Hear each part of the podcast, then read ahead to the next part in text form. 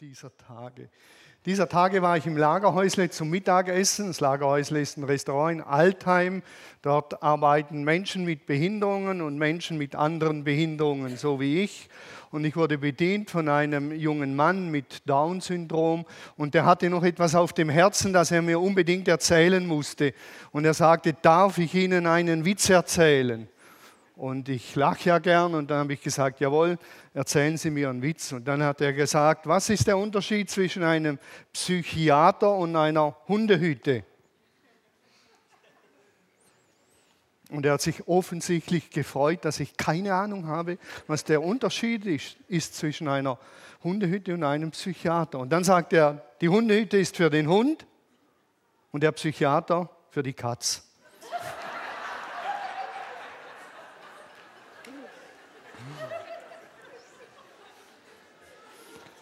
So, nun hoffe ich, dass die Psychiater so viel Selbstironie haben und mir das nicht krumm nehmen. Es war übrigens Brauch in der alten Kirche, dass man zu Beginn an Ostern einen Witz erzählt hat, dass man mal herzhaft lachen kann.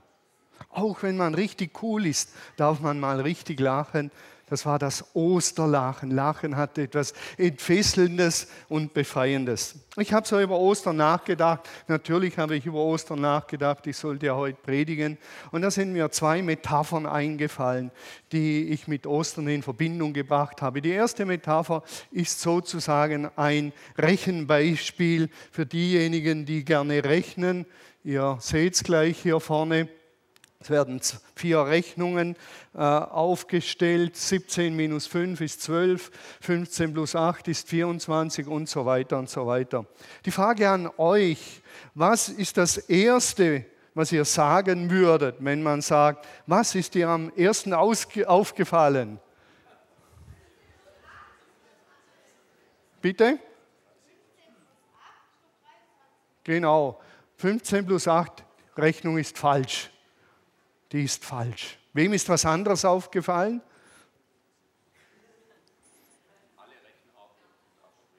Bitte?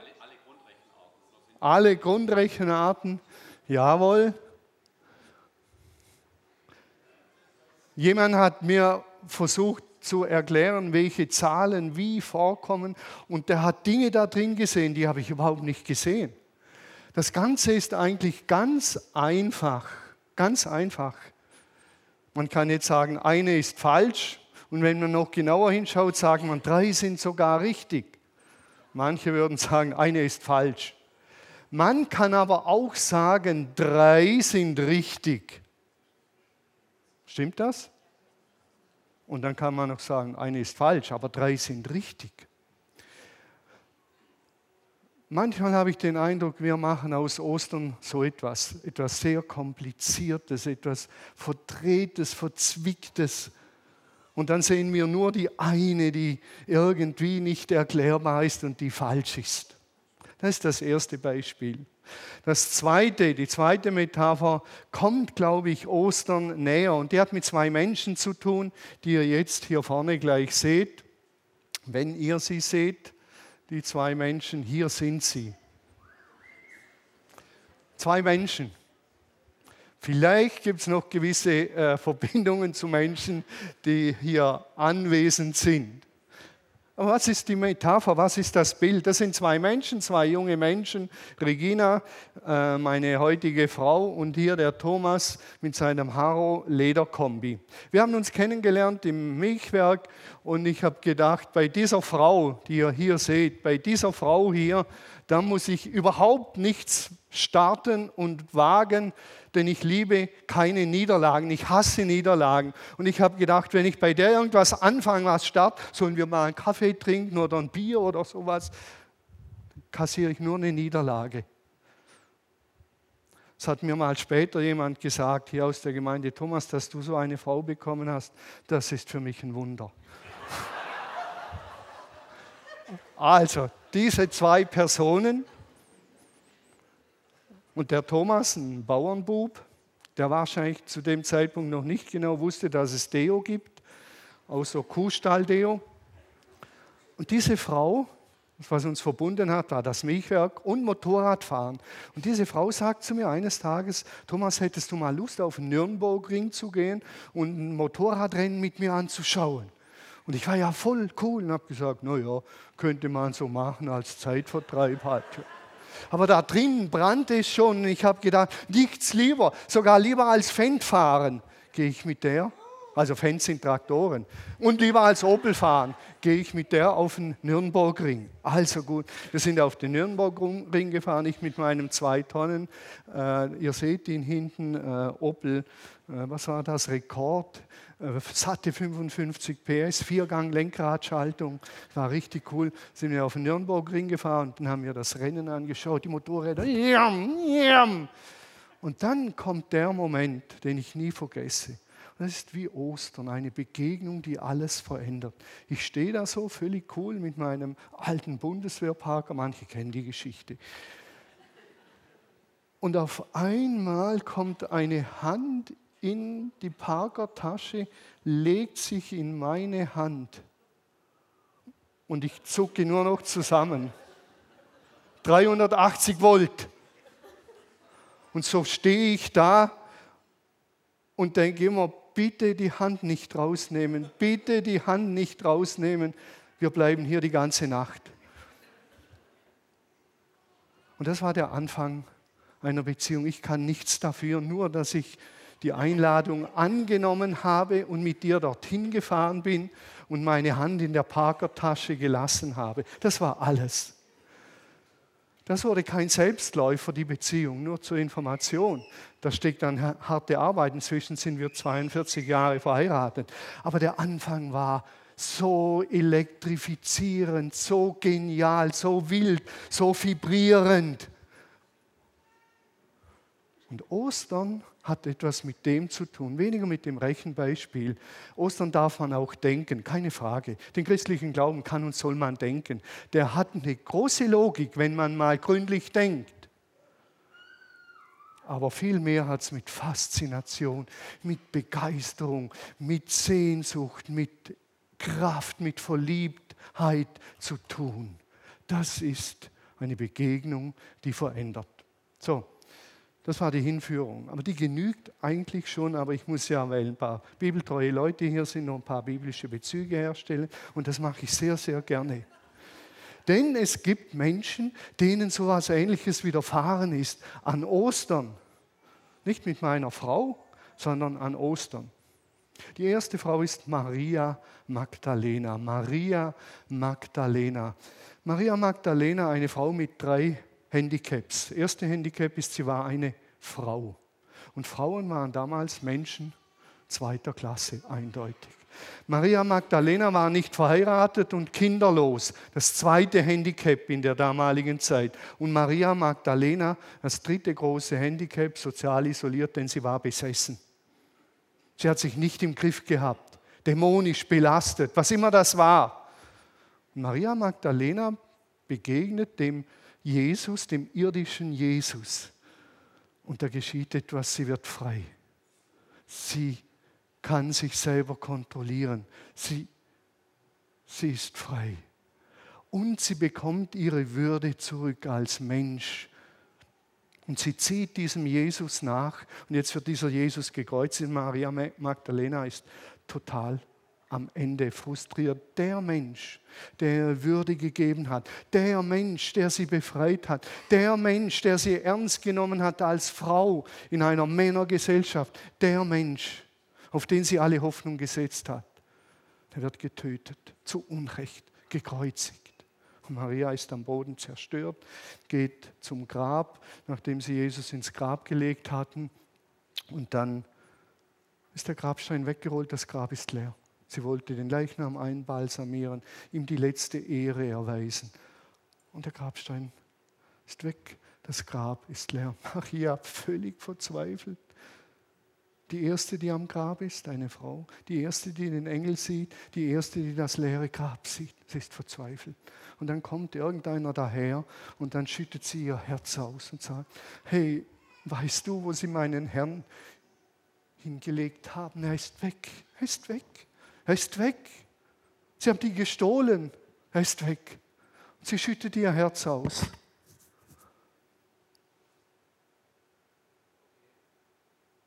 Sie ist völlig am Ende.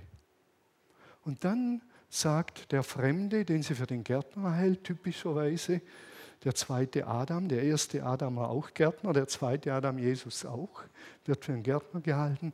Und dann sagt dieser Gärtner ein Wort. Er sagt zu ihr, Mariam, Mariam. Und Mariam ist ihr Mädchenname. Im Griechischen heißt sie Maria, das Neue Testament ist in Griechisch geschrieben. Und dann sagt sie ihren Mädchennamen, so hat ihre Mutter sie gerufen, so war sie im Dorf bekannt, Mariam.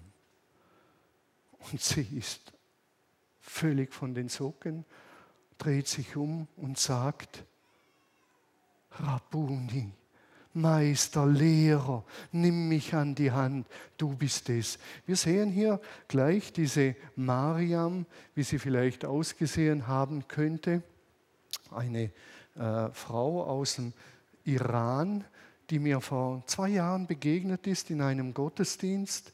Und dann frage ich sie, wie heißt du? Und dann sagt sie, du kannst mich Maria nennen, du kannst mich Miriam nennen, du kannst mich auch Miri nennen. Die Leute nennen mich so und so. Und dann sage ich zu ihr, wie, wie heißt du wirklich? Und dann schaut sie mich mit ihren wunderschönen braunen Augen an. Und dann sagt sie, ich heiße eigentlich Mariam. Und sie sagt es mit so einer Liebe und mit so einem Ausdruck in ihrer Stimme und in ihren Augen, da ist mir eingefallen, so muss Jesus zu Maria ihren Mädchennamen gesagt haben. Und ich habe ihr gesagt, diese Geschichte erzählt, das stieß mir mitten ins Herz. Und ich habe gedacht, so, so hat er es gesagt, so, Maria. Und dann standen wir da und uns sind die Tränen runtergelaufen. Ich habe sie gefragt, ob ich sie fotografieren darf und wenn ich an Ostern predige, das Foto zeigen darf. Ist ja wirklich eine sehr, äh, äh, wie sagt man, hübsche Frau oder attraktive Frau. Sie sagt, du darfst mit dem Foto alles machen, was du willst. Maria. Ist die erste Geschichte. Eine Frau wird berührt und dann sendet Jesus sie zu den Jüngern und sagt, geh zu den anderen und sag ihnen, dass du mich gesehen hast. Muss man sich vorstellen, eine Frau, deren Aussage vor Gericht nichts zählt, wird zu den Aposteln gesandt. Sie ist die Apostelin für die Aposteln. Und deshalb sage ich, eine Begegnung, die alles verändert. Auch für Mariam. Nicht nur, dass sie dem Auferstandenen begegnet ist, sondern da wird ein Menschenbild zurechtgerückt, das man damals in der Tiefe nicht einmal ansatzweise erahnen konnte. Eine Frau wird zu den Aposteln geschickt als Gesandte von Jesus. Das sprengt all die Vorstellungskraft der damaligen Zeit. Zweite Person, jetzt geht es schneller.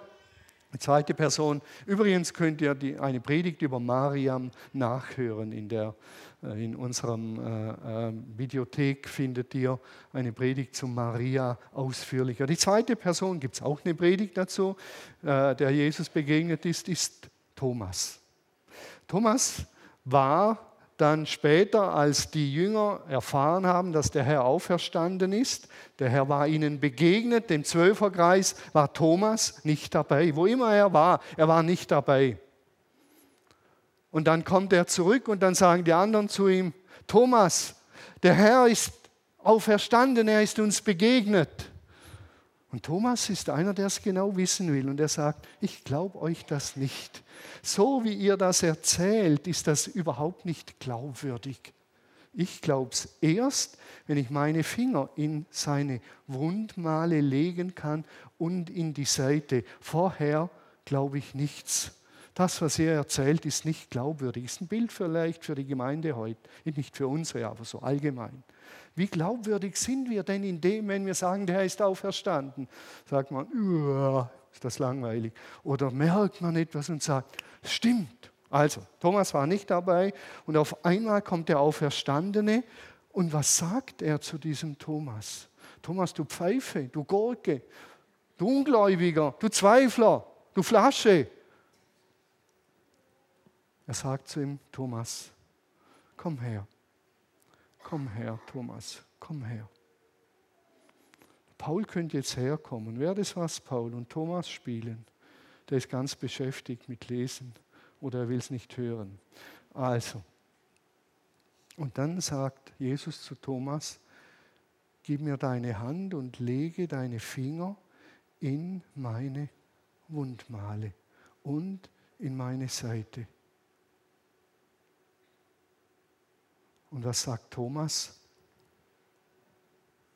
Mein Herr und mein Gott.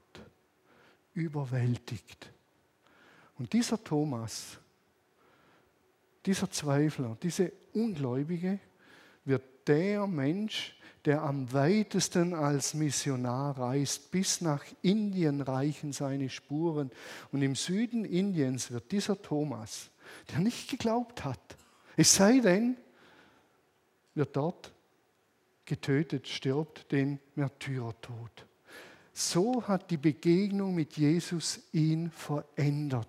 Und da soll noch einer sagen, ich glaube nicht, dass dieser Jesus auferstanden ist. Das hat der Thomas sich nur ausgedacht und ist dann bis nach Indien gereist und hat dort unter Todesgefahr missioniert. Hallo, glaubt das wirklich einer? Das war Thomas. Ich war im Süden Indiens und ich habe St. Thomas Churches gesehen. Ah, war das schön als Thomas, Thomaskirchen zu sehen. Ich habe mir kurz überlegt, ob ich nicht auswandern soll und dort Pfarrer werde in einer St. Thomas Church, in einer Thomaskirche. Ich bin noch hier. Äh, die Umstände waren dort irgendwie vielleicht nicht so. Zweite war Thomas, der dritte war Petrus. Wir kennen die Geschichte. Petrus war ein ganz Vertrauter von Jesus. Er war im engen Kreis, im ganz engen Kreis war er mit dabei. Mit den Dreien ist er auf dem Berg gewesen, als Mose kam und die Wolke der Begegnung. Gott kam und Elia. Und die haben miteinander geredet. Symbolträchtig ohne Ende. Würde zu weit führen. Und das erlebt dieser Petrus alles. Und dann wird Jesus verhaftet. Ihr kennt die Geschichte. Und er wird in einen Innenhof geführt. Und dann verspottet man ihn, spuckt ihm ins Gesicht. Und man beginnt ihm den Prozess zu machen. Und Petrus steht so wie ganz da hinten draußen, wo jetzt die Steffi steht. Und dann sagt eine Frau zu ihm, du, du warst doch auch mit diesem Jesus unterwegs. Und Petrus sagt, ich? Nein, ich kenne den nicht, ich kenne den nicht. Dann kommt die nächste zehn Minuten später und sagt, du sprichst ja den Dialekt wie und er sagt, ich kenne diesen Jesus nicht. Kommt die dritte und dann sagt er, verflucht sei ich, wenn ich diesen Menschen kenne. Verflucht sei ich, wenn ich diesen Jesus kenne. Und dann geht er hinaus und er weint bitterlich. Denn Petrus hat im Hinterkopf gehabt, was Jesus gesagt hat. Jesus hat zu seinen Leuten gesagt, wer mich vor den Menschen bekennt, zu dem werde ich mich vor meinem himmlischen Vater am Tage des Gerichts bekennen. Und wer mich nicht vor den Menschen bekennt, zu dem werde ich mich nicht vor meinem himmlischen Vater am Tage des Gerichts bekennen. Und Petrus wusste, jetzt ist es vorbei. Jetzt ist es vorbei. Ich habe keine Chance mehr. Ich habe es versaubeutelt. Ich habe den Karren an die Wand gefahren. Es ist vorbei. Denn er wird sich nicht mehr zu mir stehlen. Und das hat ihn dazu getrieben, bitterlich zu weinen. Und er hat gewusst, ich habe keine Chance mehr. Können wir das ein bisschen nachvollziehen? Unglaublich dramatisch. Und dann kommt dieser Jesus, da gäbe es noch ein paar drum, Geschichten drumherum, ganz unglaublich schöne, aber ich muss abkürzen, denn wir feiern Ostern und das muss schnell gehen. Und dann kommt Jesus zu diesem Petrus und er schaut ihn an. Und er schaut ihn an, so wie ich den Günther anschaue. Und er sagt, Petrus oder Simon, Sohn des Johannes, liebst du mich? Liebst du mich mehr als die anderen da? Ich finde das unfassbar dramatisch. Statt ihn zur Sau zu machen, sagt er, liebst du mich? Und dann sagt er, weide meine Lämmer. Und dann fragt er ihn ein zweites Mal nicht mehr nach der Agape-Liebe, nach der Filialliebe, der Freundschaftsliebe. Man könnte auch übersetzen und sagen, Petrus, bist du mein Freund? Bist du mein Freund? Und Petrus sagt, ja Herr, du weißt, dass ich dein Freund bin. Und dann sagt er, weide meine Lämmer. Und ein drittes Mal fragt er ihn, Petrus, bist du mein Freund? Petrus wird traurig und sagt, Herr, du weißt, dass ich dein Freund bin. Und weide meine Lämmer. Und Petrus wird zum Fels für die Gemeinde. Einer, der ihn verraten hat. Jesus bricht sogar sein Wort, weil die Liebe stärker ist als das Wort, das er ausgesprochen hat. Verrückt. Muss man mal ernst nehmen und nicht irgendein paar fromme Erklärungen suchen, sondern mal sagen, hallo, der hat gesagt, und jetzt? Und Petrus bekommt so viel Mut, wird Missionar und stirbt 65 nach Christus den Märtyrertod. Man sagt umgekehrt mit dem Kopf nach unten, weil er gesagt hat, ich bin es nicht würdig, wie mein Herrn gekreuzigt zu werden. Eine Begegnung, die alles verändert. Alles. Und die dritte. Die vierte Begegnung sind die Emmaus-Jünger, sind zwei Jünger, die laufen, so elf Kilometer ist Emmaus von Jerusalem entfernt. Nachdem Jesus gekreuzigt worden war, im Grab liegt, gelegen hat, laufen sie dann nach Emmaus und sie unterhalten sich und sagen, Mensch, wir haben so gehofft, dass dieser Jesus der Messias ist. Wir haben so gehofft, dass er endlich aufräumt. Wir haben so gehofft. Jetzt haben sie ihn gekreuzigt und jetzt gibt es noch ein paar Verrückte, die haben gesagt, er wäre auferstanden. So ein Quatsch. Er ist tot. Mose tot, liegt im Grab, Ende der Vorstellung. Auf einmal gesellt sich so ein Fremder zu ihnen und sagt, über was redet ihr denn, ihr zwei, so eifrig, halb depressiv? Und die sagen, sag mal, hast du keine Ahnung?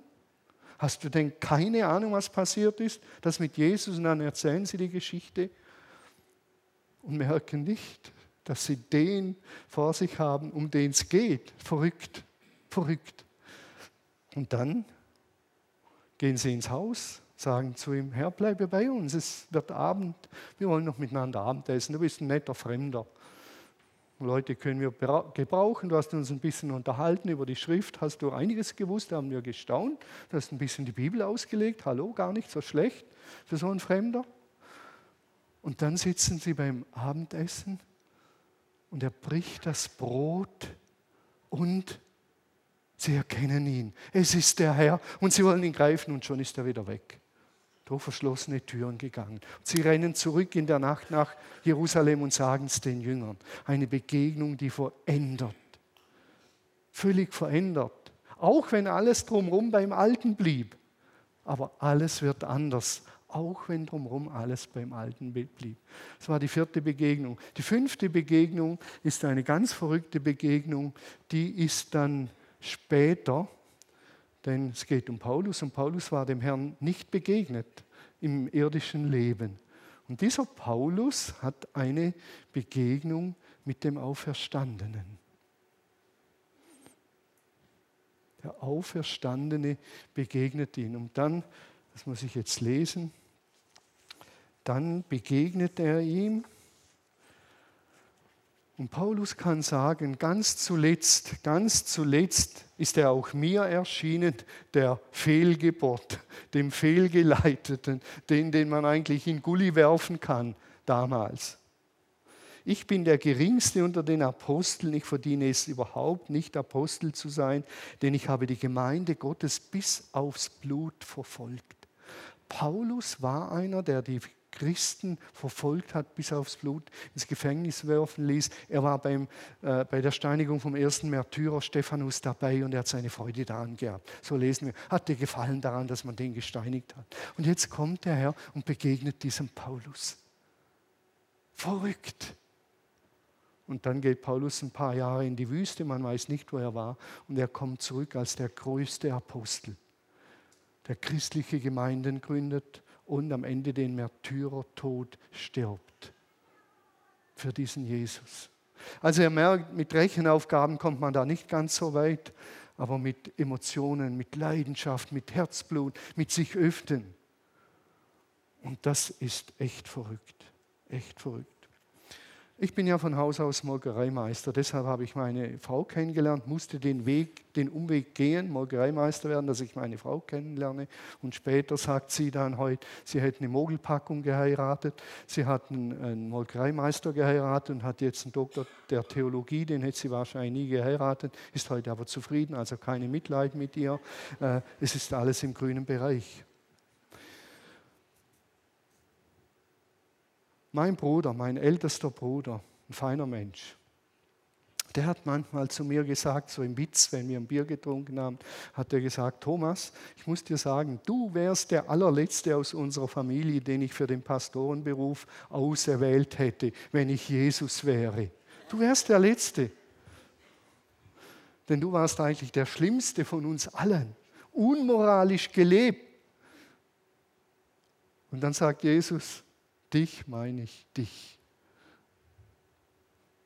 So wie diesen Paulus. Ich würde jetzt nicht sagen, ich war eine Fehlgeburt, aber ich war sehr schmächtig. Und meine Oma, die hat gebetet nach meiner Geburt auf Schwäbisch, lieber Herrgott, lass das Bibel sterben.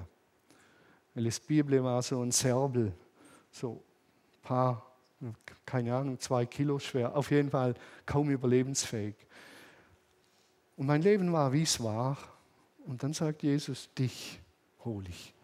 Und eine Begegnung mit ihm und mehrere Begegnungen auf unterschiedliche Art und Weise haben dazu geführt, dass ich Theologie studiert habe.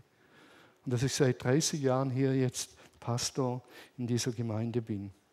Die Bibel, so sagt Thorsten Dietz, auch ein Theologe, der ein Atheist war, ein Überzeugter. Die Bibel sagt, er war der Game Changer.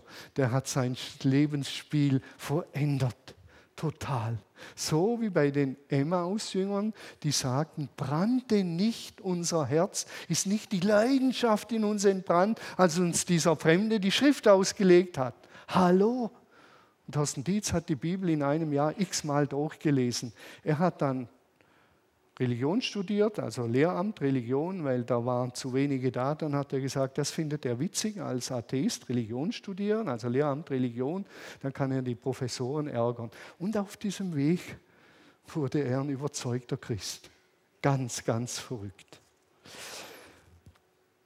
Ich ziehe ein kleines Fazit aus dem, was ich versucht habe, euch ans Herz zu legen.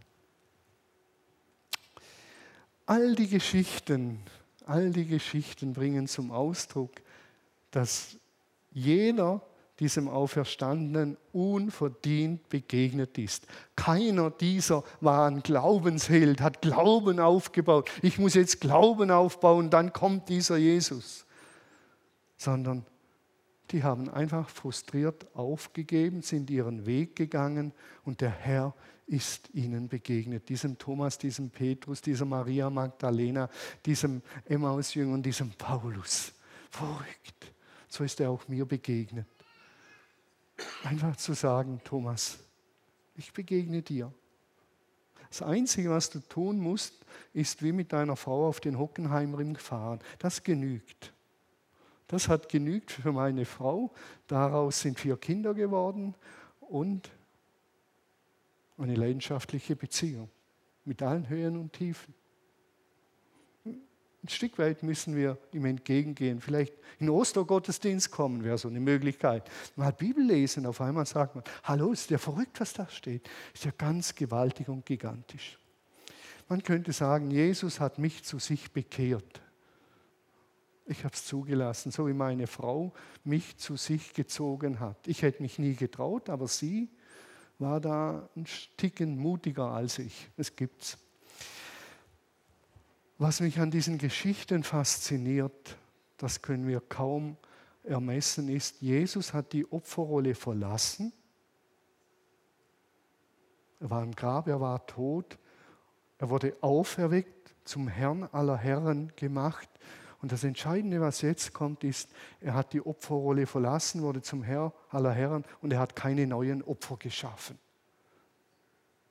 Denn wenn Unterdrückte Opfer auf einmal Oberwasser bekommen, dann schaffen sie neue Opfer, nämlich bei denen, die sie unterdrückt haben. Und das macht unsere Welt kaputt. Das macht unsere Welt kaputt. Man wird unterdrückt, das Blatt wendet sich und dann werden die Unterdrückten zu Unterdrückern und machen alles kaputt. Und Jesus geht einen Weg, das ist faszinierend. Das Opfer wird zum Herr aller Herren und schafft keine neuen Opfer sondern versöhnt mit sich und untereinander.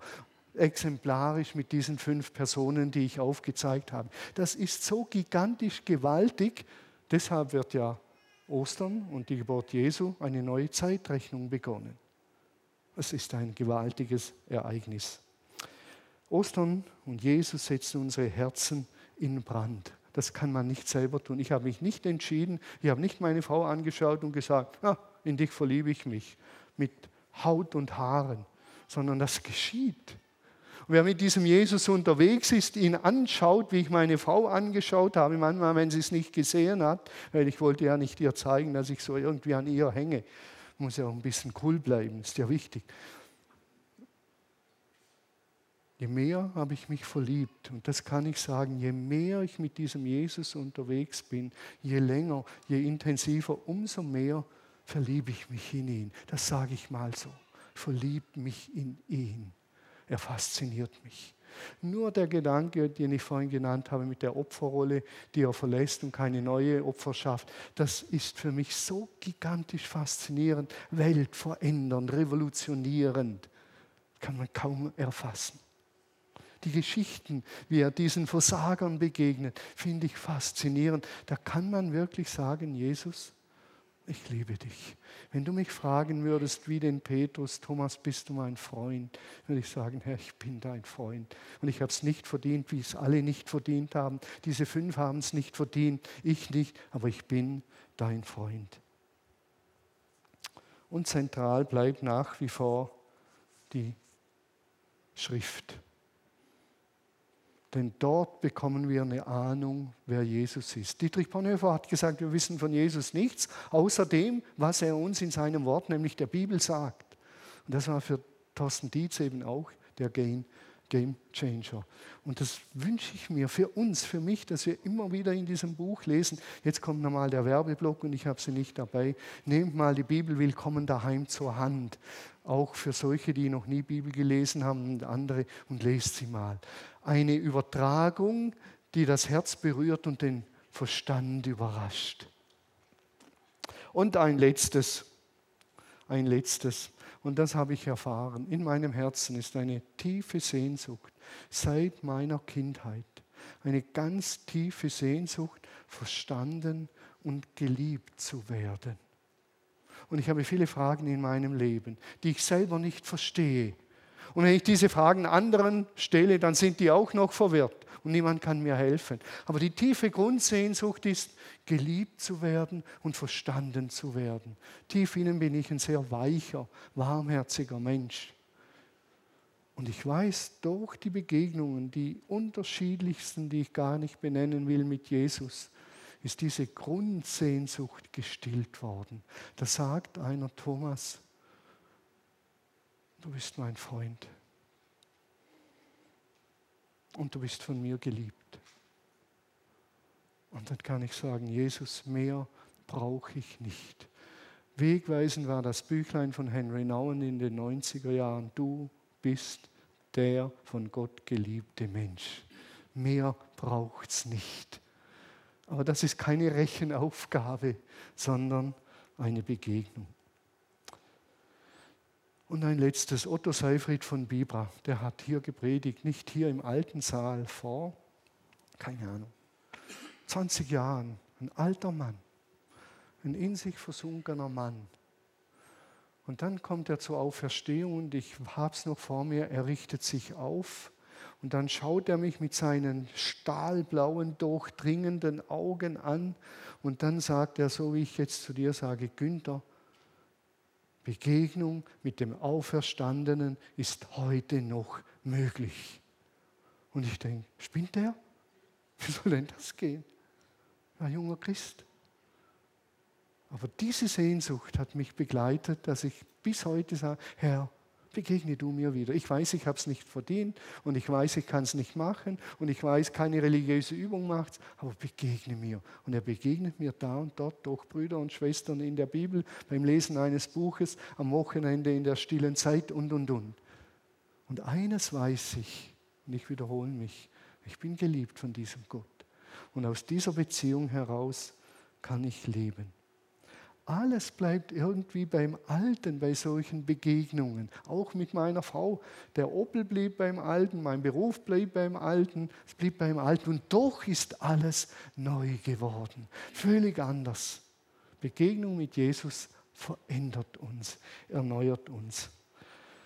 Und sie erkannten ihn, und das werden wir jetzt feiern, und sie erkannten ihn beim Brechen des Brotes. Es gibt Menschen, denen ist Jesus tatsächlich beim Abendmahl begegnet.